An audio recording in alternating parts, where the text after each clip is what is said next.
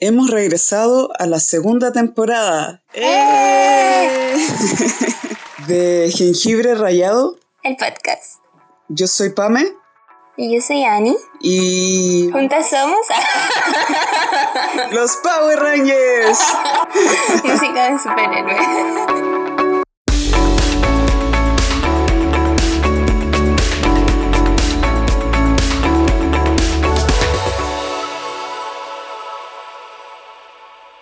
¿Cuál es tu superpoder? ¿Tiene que ser fantástico o puede ser cualquier Puede ser cualquier cosa. Descubrirlo todo. Yo soy la CIA, el FBI, los siete carabineros, todas las instituciones en uno. Sí. ¿Y Vame? ¿Cuál es tu superpoder? Mi superpoder es mm, reconocer canciones. Sí. Soy como una especie de Shazam, pero olvidadizo. Pero a ver, quizá no, no recuerdo la banda o el artista en particular. Perfecto. O el nombre de la canción. Porque soy olvidadiza. Pero sí sé que conozco la canción. Y puedo asimilarlo a algo en particular. Pero eres un chazam que no ayuda mucho entonces. O sea, claramente no, por eso. Eh, creo que ese es mi superpoder. Súper inútil, pero. Pero superpoder igual. Oye, ¿cómo nos vamos por las varillas del paraguas?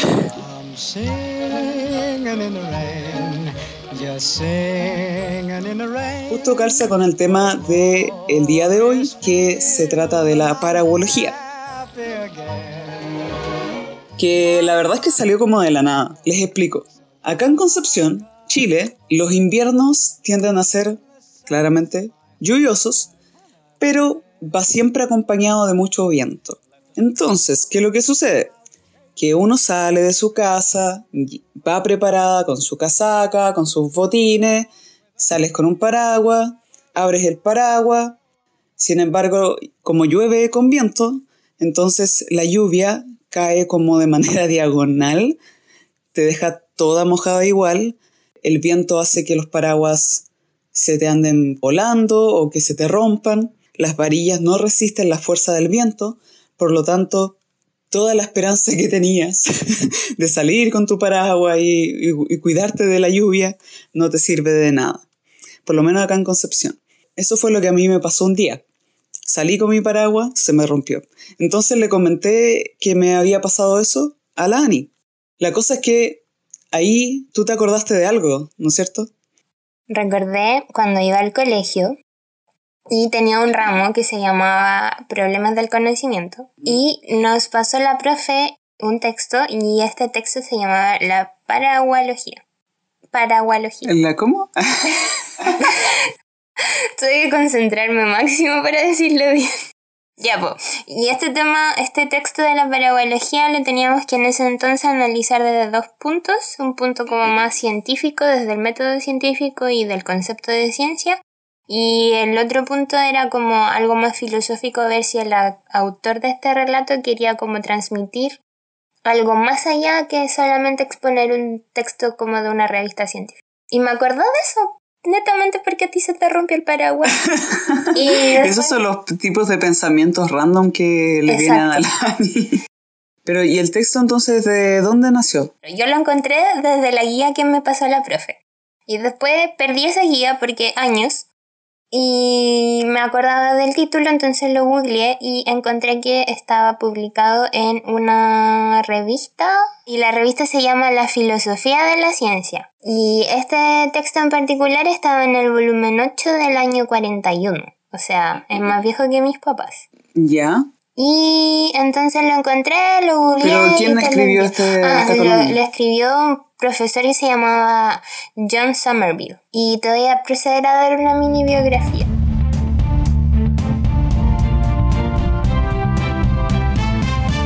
John Somerville nació en Nueva York el 13 de marzo de 1905. Dato freak, yo nací el 13 de marzo de un año. y eh, murió en 94 en California. Y eh, a lo largo de su vida acumuló tres títulos de filosofía de la Universidad de Columbia y además un PhD. O sea, un Doctorado, en términos chilensis. claro. O sea, ¿podía ser más seco? Hello. Probablemente sí. O sea, probablemente sí. Pero, Pero él es muy seco. pero sí, él era súper seco. Ya, o sea, mucha filosofía. Mucha filosofía. Y en una revista de filosofía hablaron de un tema de ciencia. Es que la revista se llamaba La filosofía de la ciencia. O sea, entonces, ¿tiene sentido que se trate de interrelacionar el tema?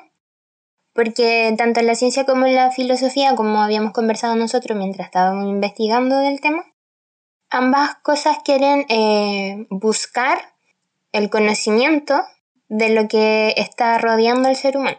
Claro, lo que conversábamos las dos era que la filosofía y la ciencia, si bien ambos buscan el conocimiento de la realidad, tienen distintos métodos para lograr ese conocimiento. Claro. Entonces, la ciencia, si bien se va, va a basar más en la observación, luego en la experimentación, para comprobar esas hipótesis que va a formar durante el desarrollo de la investigación, y de ahí forma una ley o un principio que pueda aplicar a una determinada ciencia. En cambio, la filosofía lo- no usa ese método de observar porque finalmente la filosofía se pregunta sobre todos los aspectos de la realidad, aun aquellas cosas que no son comprobables. Abstractas y subjetivas. Exacto.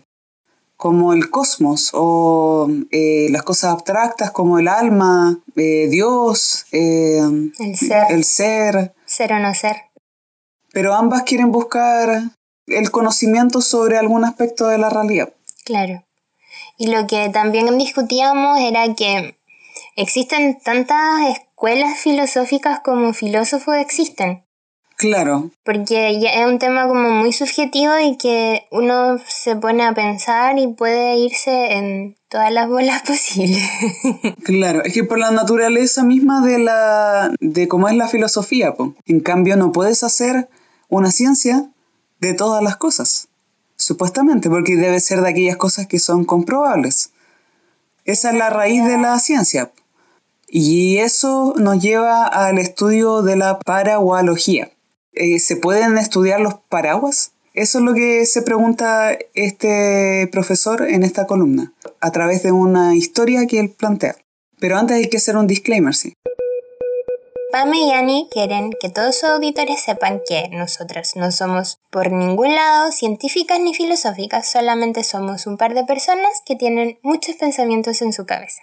O sea, sabemos lo que sabe una persona normal, común, reguleque, ordinaria, más sinónimos de Estándar. el ego, el Claro. buen padre de familia. No puedo no sacar mi referencia a la ya lo siento. Sí.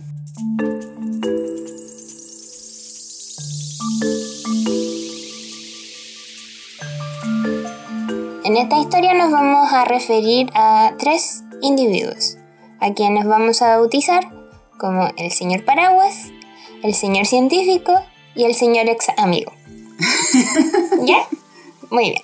Entonces, como parte, el señor Paraguas le escribe una carta al señor científico para resolver una disputa que tenía con el señor ex amigo en cuanto a si su ciencia, la paragualogía, era o no ciencia como tal. Claro. Su ciencia estaba compilada en nueve tomos, gracias a que durante los últimos 18 años, con la asistencia de algunos pocos discípulos fieles, estuvo juntando materiales sobre un tema casi completamente ignorado por los científicos como es el paraguas. Procede a describirle al señor científico el contenido y método usados en su investigación. Comenzó este en la isla de Manhattan, cuadra por cuadra, casa por casa, familia por familia e individuo por individuo, determinando, primero, el número de paraguas poseídos, segundo, su tamaño, tercero, su peso, cuarto, su color. Habiendo cubierto el área de Manhattan por varios años, finalmente extendió la investigación a otras comunas de la ciudad de Nueva York, logrando por fin cubrir la ciudad completa. Estaba en condiciones, por tanto, de avanzar la investigación, extendiéndola al resto del Estado e incluso al resto de los Estados Unidos y del mundo. Fue ahí que se acercó a su ahora ex amigo, el señor, El señor ex amigo, ex amigo. buscando ser reconocido como el creador de una nueva ciencia.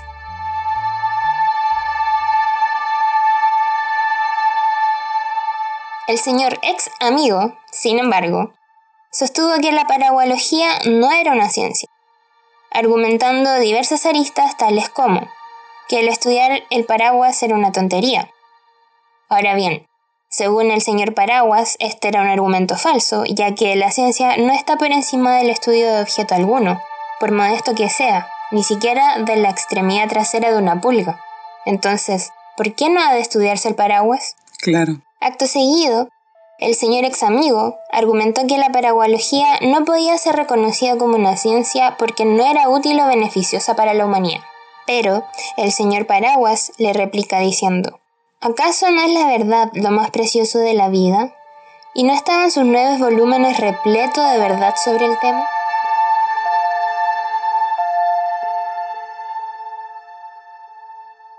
Cuando fue cuestionado sobre cuál era el fin de la paragualogía, el señor Paraguas respondió con orgullo.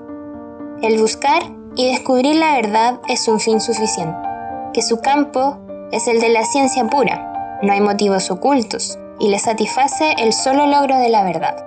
El señor ex amigo tuvo la siguiente objeción, y fue que los datos estaban obsoletos, y que cualquiera de sus descubrimientos podía dejar de ser verdadero el día de mañana. Sin embargo, el señor Paraguas le replica que eso no era un argumento en contra de la paragualogía, sino más bien un argumento a favor de mantener al día este cuerpo de conocimientos que es exactamente lo que él proponía. Realizaremos encuestas mensuales, semanales o incluso diarias para que nuestro conocimiento marche a la par de los acontecimientos. Por último, el señor ex amigo también argumentó que la paragualogía no había formulado hipótesis y no había desarrollado teorías ni leyes.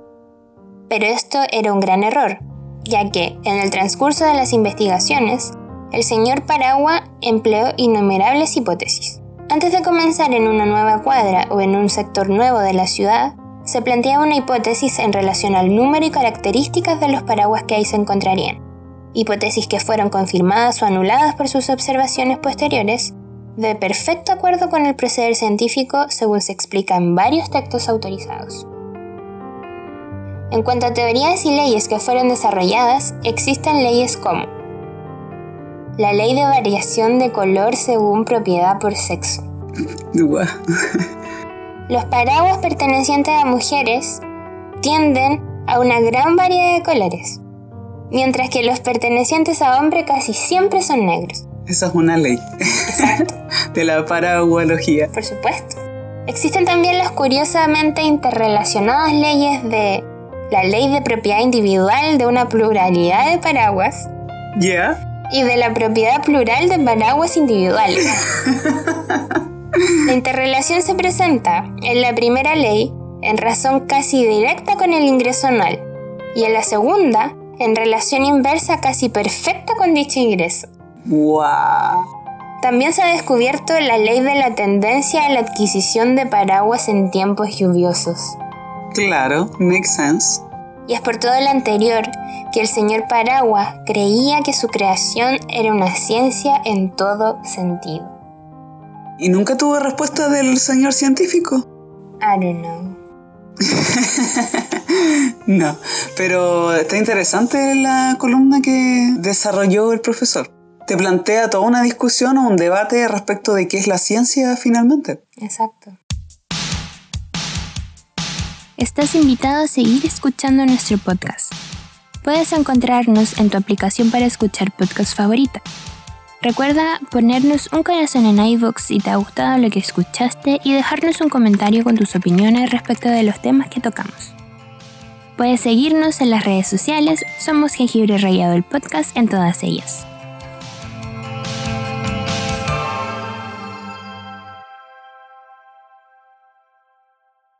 Lo que yo pienso de este texto es que en realidad sí existe como un planteamiento científico bien expresado, como del método científico y de las partes de una investigación científica así como una persona lega en el tema lo está entendiendo. Y por otro lado, sí siento que hay un tema como filosófico o quizás una realidad más allá que el relato quiere entregar, porque esta persona, el señor Paraguas, como lo bautizamos nosotras, estaba convencido, así, pero convencidísimo de que su ciencia era ciencia como tal. Entonces, claro, nos plantea si el conocimiento tiene que ser científico para ser un conocimiento relevante para la humanidad o su planteamiento quizás filosófico respecto del uso de los paraguas era por sí solo suficiente sin tenerlo que calificar como ciencia?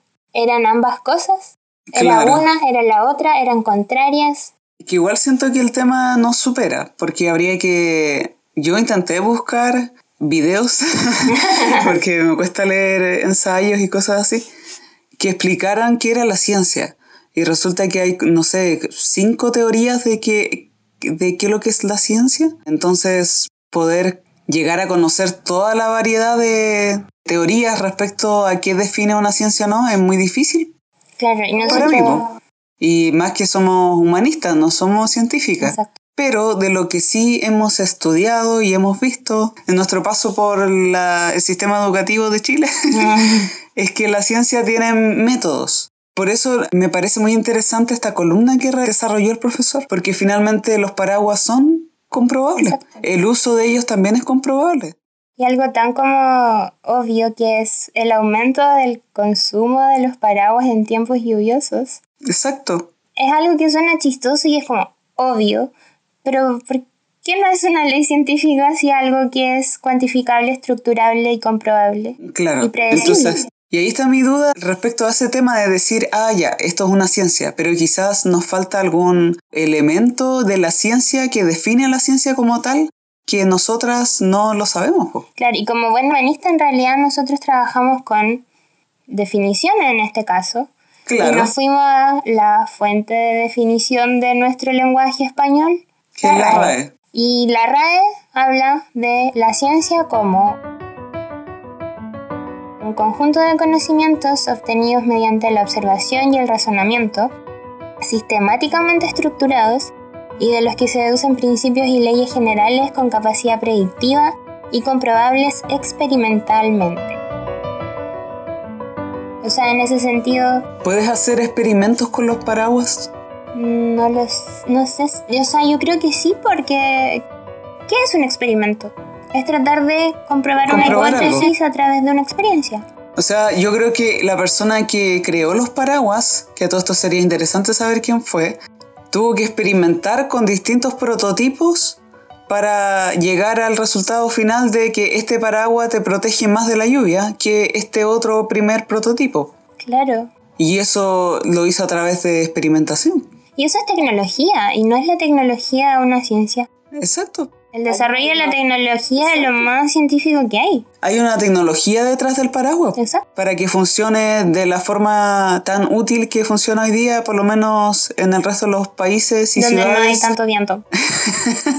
por otro lado, la filosofía está definida en la RAE como un conjunto de saberes que busca establecer de manera racional los principios más generales que organizan y orientan el conocimiento de la realidad, así como el sentido del obrar humano que también tiene sentido respecto del texto, porque una de las leyes era de que la ley del color del paraguas, o sea, que variaba según género.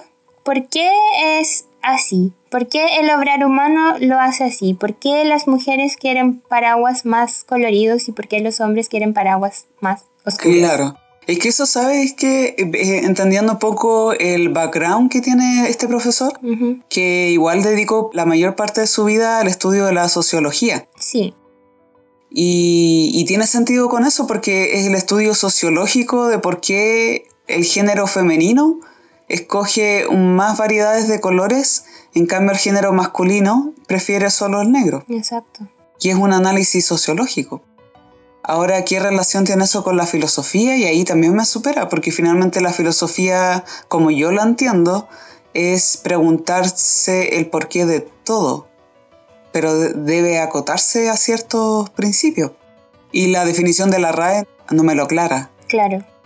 si te pones a ver, la ciencia también habla de que están los conocimientos obtenidos mediante la razón.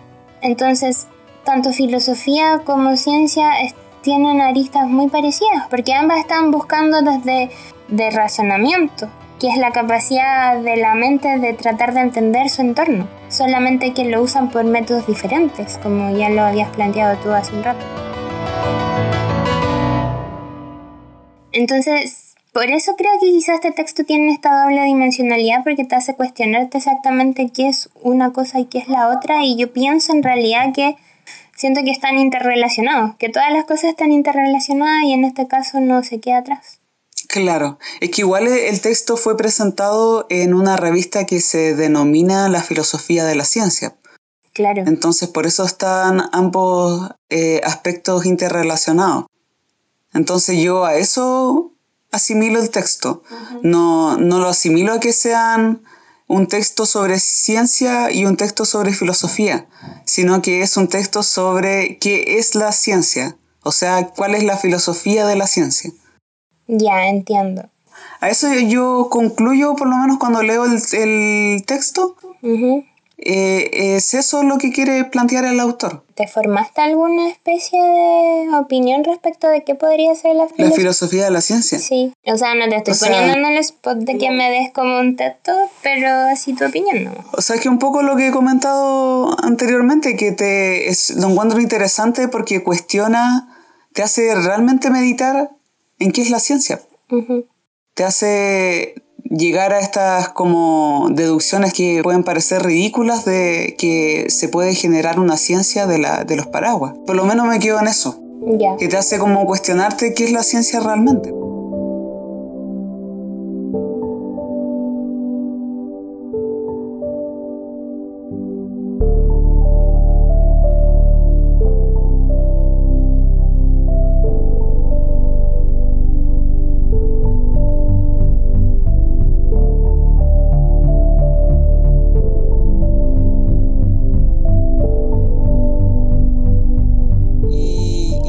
Comunidad científica es una comunidad bien cerrada, siento yo.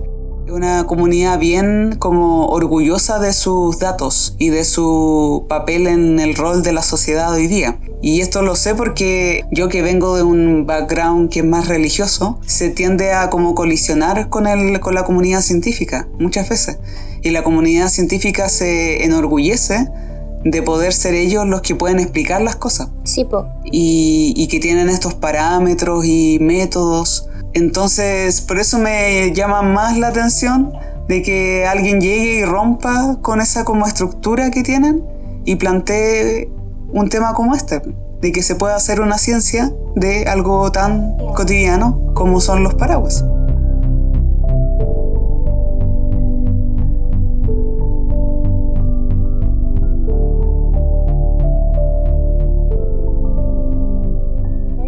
Atención eso de la ciencia porque antes de que existiera toda esta como ciencia como tal, em, las personas ya querían como explicarse el porqué de las cosas, o sea, porque llovía, los griegos tenían todo un sinnúmero de mitología y de dioses y de teología respecto de la lluvia, de, respecto de la muerte, respecto del calor, o, o ni siquiera los griegos, cualquier una civilización antigua quiso explicar el porqué de las cosas de su alrededor y lo, lo, hacían con lo que podían en ese tiempo, que eran su historia, su vivencia, su imaginación. Y te, empieza también a hacer pensar en la evolución del ser humano, que ahora la ciencia es como tan orgullosa de su papel en la sociedad, como dices tú, cuando no es lo que ha estado desde el principio de los tiempos explicando al mundo por qué el mundo es el mundo. Y no sabemos si va a ser lo que en el futuro también siga explicándole al mundo que el mundo es el mundo, porque vemos que el universo está creciendo más y más y ya los científicos van a llegar a un punto en que ya no van a saber nada de, de nuevas cosas porque requieren años de años de investigación. ¿Y cómo vamos a explicar eso? Quizás se llegue a un punto en que las personas también traten de explicarlo desde la mitología o desde, no sé, otro tipo de explicaciones que no sean netamente científicas y más, sino filosóficas. Claro, Porque si tú lo piensas, en realidad la gente no se pasa todo el tiempo de su vida dando la explicación científica a todos los acontecimientos que le suceden. Y ese era un punto de discusión que yo tenía planteado también en el guion que hicimos, que es ¿qué hacemos nosotros en la vida diaria? Aquí mismo en nuestro podcast, en las conversaciones del día a día. ¿Qué hacemos? Claro, aquí nos vamos a la profunda, pero en realidad son eh, basados en nuestras opiniones o nuestras experiencias, no basados en análisis eh, en laboratorio o en análisis en donde acá estamos con una probeta con la Ani. No, no hacemos eso. ¿Y estamos filosofando entonces? Yo creo porque cada vez que cuestionamos como la existencia del ser, estamos filosofando. Y esto es transversal porque también sucede con otros aspectos de la vida. Como por ejemplo, ¿por qué una persona quiera buscar o hacer el bien a otra persona? Se ha buscado explicaciones.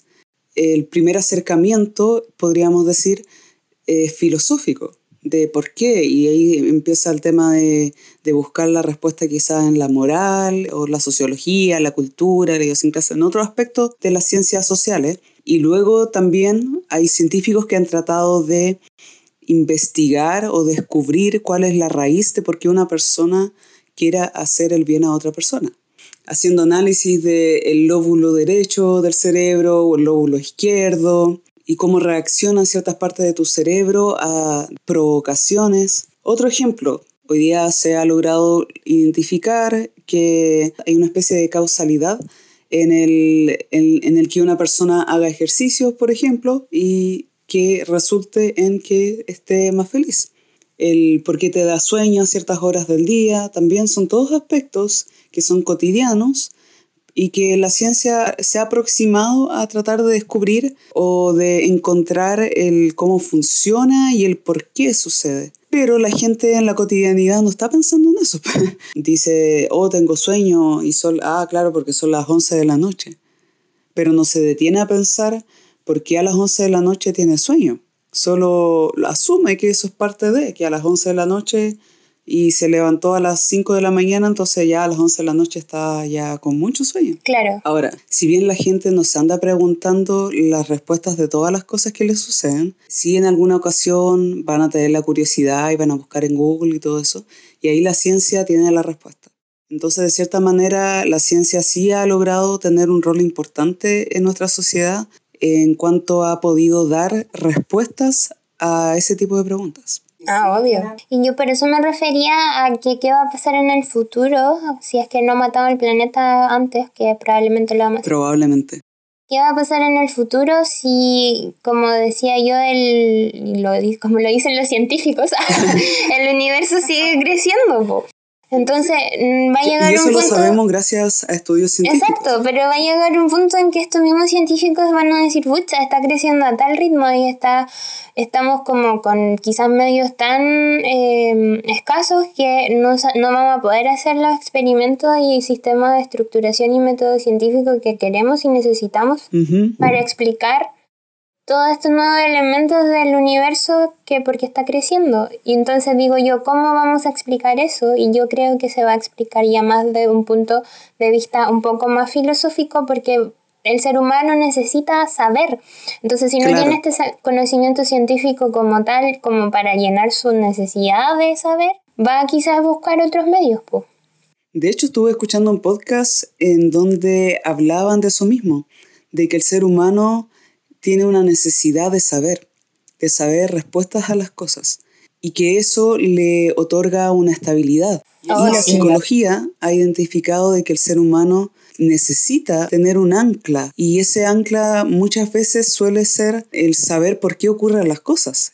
Y de cierta forma estamos todos como en un buque en el que necesitamos lanzar esas anclas para darnos un poco de estabilidad porque si no sentimos que el buque se nos hunde. Y esa ancla finalmente son esas certezas que el ser humano tiene. Y como tú misma dijiste, el universo se está expandiendo y asimismo el descubrimiento de nuevas cosas o nuevos eventos que van surgiendo que no tienen explicación. Entonces, claro, ahí la ciencia va a quedar un poco atrás y va quizás a pasar a, a que un aspecto más filosófico nos otorgue esas respuestas. O quizás nos deje ahí mismo. O creemos nuevas mitologías para poder dar respuestas, como tú mencionabas. Ahora, en mi, en mi opinión, yo pienso que la ciencia igual va a seguir aumentando. Ah, Ese sí, aumento obvio. de la tecnología y de la ciencia va a permitir también descubrir más cosas y así. Se forma un círculo que es virtuoso. Y así, otorgando más certezas. Es que yo a eso me refiero, si yo no digo que quizás los científicos como que se van a extinguir como tales porque el, el universo va a crecer tanto que ya no van a ser capaces, sino que en el intertanto, mientras estos científicos no tengan la respuesta que nosotros queremos que tengan, van a buscar otros medios de satisfacer ese conocimiento.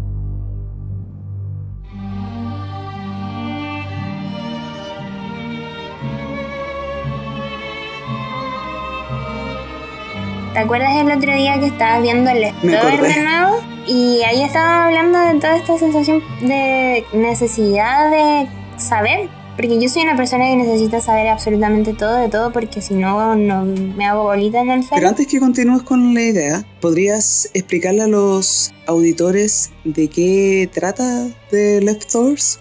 Es una serie del HBO del año 2014, 15, 16 por ahí, que trata de una eh, sociedad que está tratando de vivir con el hecho de que el 2% de la población mundial desapareció, El 14 de octubre, claro, en la serie y no se sabe por qué, no se sabe por qué ellos, ni cuándo, ni cómo, ni dónde, o sea, no se sabe el cuándo y el dónde, porque eh, había mucha gente presenciando, pero no se sabe el por qué, no se sabe el cómo, no se sabe dónde están. Y es algo inexplicable, los científicos no tienen respuesta, las personas no tienen respuesta, nadie tiene una respuesta, nadie sabe por qué pasó, nadie sabe qué va a pasar, nadie sabe si van a volver, nadie sabe nada. sí. ¿Y te acordaste de esa serie porque...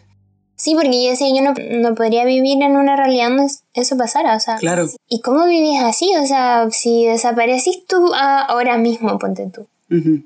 Y después me entero que el- tú desapareciste con el resto del 2% de la población mundial y no se sabe por qué. Yo te estaba mirando y de repente ya no está ahí.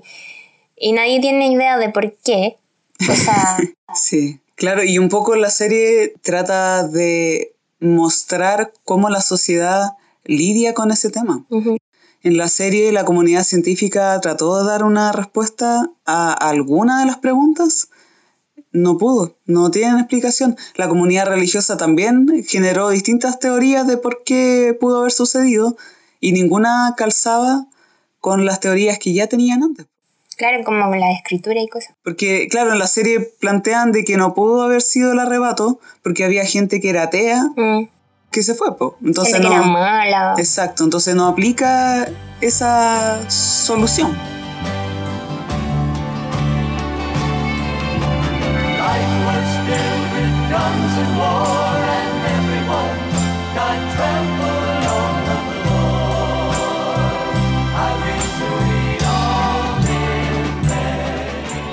Un dato interesante que me enteré de la serie esta semana es que se hicieron asesorar los guionistas por un sociólogo, de manera de poder dar mayor claridad a la historia de qué sucedería en el día de hoy si algo como eso ocurriese. Como posibles teorías de cómo reaccionaría la gente. Exacto, como teorías de cómo reaccionaría la gente. Ya. The demons died, the sun has come. You've been left behind. ya sea por que las creaciones de nuevas religiones, creaciones de sectas, creaciones de ideas políticas, de, de enfermedades mentales. Qué interesante.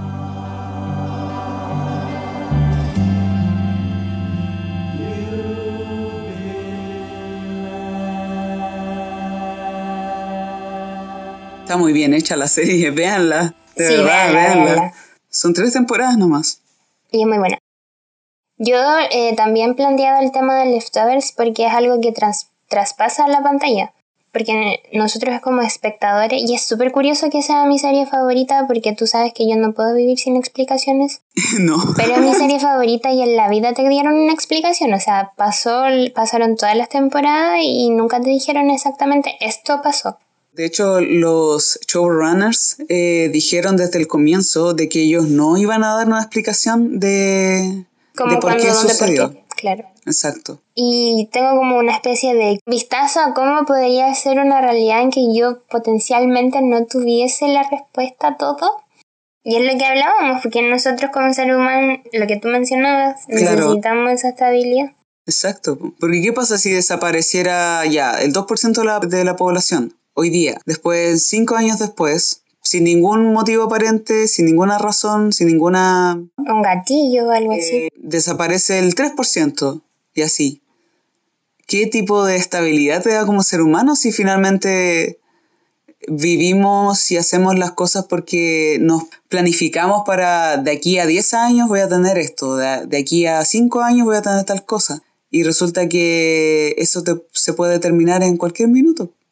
Pero igual, eso es interesante porque siento que como seres humanos ahora actualmente sabemos que la Tierra está muriéndose Y no hacemos nada. y no hacemos nada y nos seguimos proyectando hacia el futuro como si tuviésemos el futuro así como ya en 10 años voy a tener esto y en 10 años no sabemos qué va a pasar. Claro, es que eso también es una... Hay una nueva enfermedad mental Ya. que no recuerdo ahora exactamente el nombre, cuando hablemos del el tema de Chernobyl Y también cuando hablemos del TPP-11, y ahí les voy a dar la información más concisa, pero hay una enfermedad mental que consiste en el temor, temor incontrolable al futuro del mundo. Ah, Eh, personas que no se proyectan en su vida, que caen en severa depresión a raíz del, del, del inminente fin del mundo. Exacto, de que el, el planeta va a desaparecer en poco tiempo. Yo a veces tengo mini episodios así, pero no me imagino vivir en una Ellos están en, un, constante exacto, realidad así. están en un constante temor, inseguridad e inestabilidad. Todo a raíz del tema climático. Tienen como crisis de pánico. Claro, tema que vamos a conversar en el futuro. Como saben, nosotros nos vamos por las ramas bastante. Vamos por la- lo- las varillas del Así, paraguas. la- por las varillas del paraguas. y es el hábito en nuestro podcast hablar de muchos temas y hablar de y tratar de conectarlos como con todas las aristas posibles, las dimensiones de la vida que lo mientras podamos conectarlo lo vamos a hacer. Sí.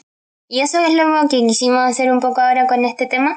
Eh, claro, exactamente en, el, en este podcast lo que siempre tratamos de buscar es desmenuzar todas las cosas. Claro. ya sea cosas como un objeto llamado paraguas. Así que recuerden, amigos y amigas, que eh, salgan con sus paraguas todas las veces que llueva en Concepción y en todos los lugares del mundo que nos estén escuchando.